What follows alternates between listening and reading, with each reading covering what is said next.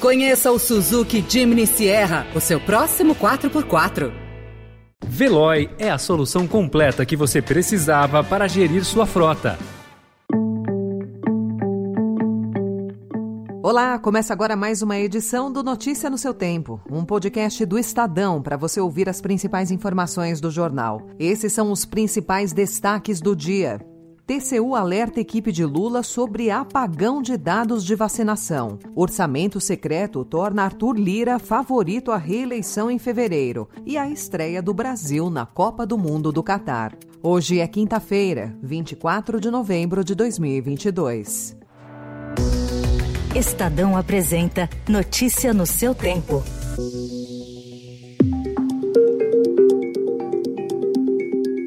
O Tribunal de Contas da União afirmou em relatório entregue à equipe de transição não ter identificado no governo de Jair Bolsonaro indicadores de cobertura vacinal contra a Covid-19, o que inviabiliza a avaliação do cumprimento de metas nacionais de imunização. O documento destaca a ausência de dados de morbidade e mortalidade relacionados à síndrome pós-Covid-19. O TCU também fez um diagnóstico sobre o SUS. Os técnicos constataram indícios de insustentabilidade financeira do sistema em razão do envelhecimento da população. Eles sugerem um profundo debate a respeito do atual modelo.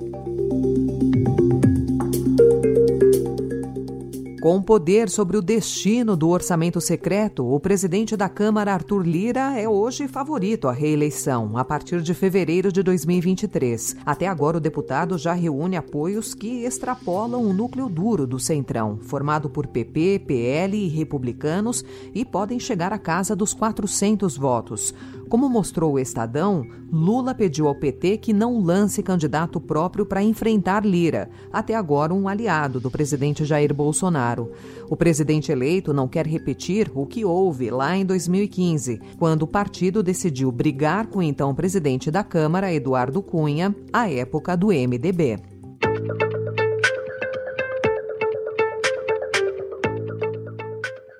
Impasse político com o Senado e divergências sobre o formato final do texto obrigaram a equipe de Lula a adiar a apresentação da PEC da transição, que estava prevista para ontem. Líderes da casa pressionam o futuro governo a formar uma base para a apresentação da proposta até a próxima terça-feira. Parlamentares do PSD, do MDB e da União Brasil, que são os partidos que dominam a cúpula do Senado e representam hoje mais de um terço da casa, cobram a entrega de cargos, verbas e definição de espaços no futuro governo a partir de janeiro. Integrantes dessas siglas dizem que se Lula não negociar um acordo político com os parlamentares, não haverá votos para aprovar a PEC.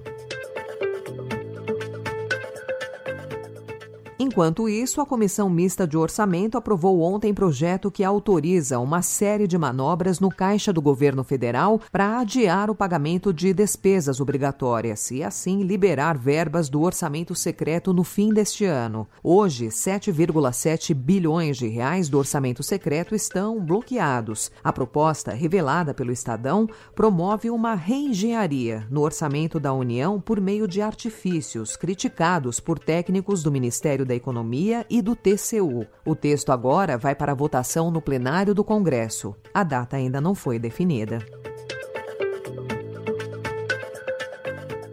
E o presidente do Tribunal Superior Eleitoral, Alexandre de Moraes, impôs ao PL uma multa de quase 23 milhões de reais por má fé, em razão da ação em que a legenda do presidente Jair Bolsonaro pediu a anulação dos votos de 279 mil urnas eletrônicas no segundo turno da eleição presidencial. O ministro ordenou ainda que o presidente do partido, Valdemar Costa Neto, seja investigado no inquérito que apura o financiamento de movimentos antidemocráticos Segundo Moraes, os argumentos da coligação de Bolsonaro são absolutamente falsos, pois é totalmente possível a rastreabilidade das urnas eletrônicas de modelos antigos.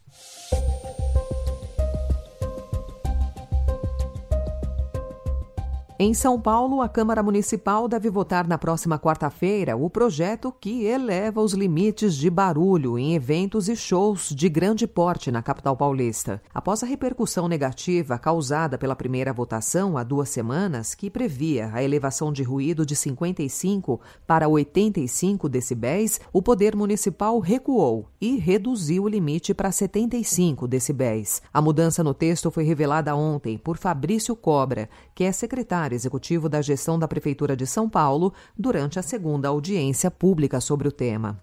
A proposta dos 75 decibéis, no entanto, não havia sido publicada no site da Câmara até o início da tarde de ontem, o que causou estranheza nos vereadores da oposição, que afirmam desconhecer esse novo substituto.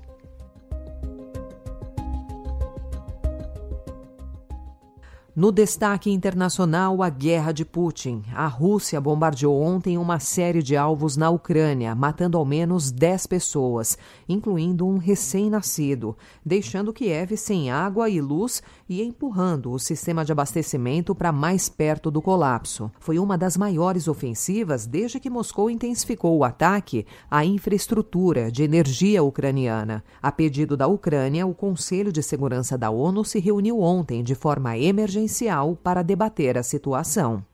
Notícia no seu tempo. As principais notícias do dia no jornal O Estado de São Paulo.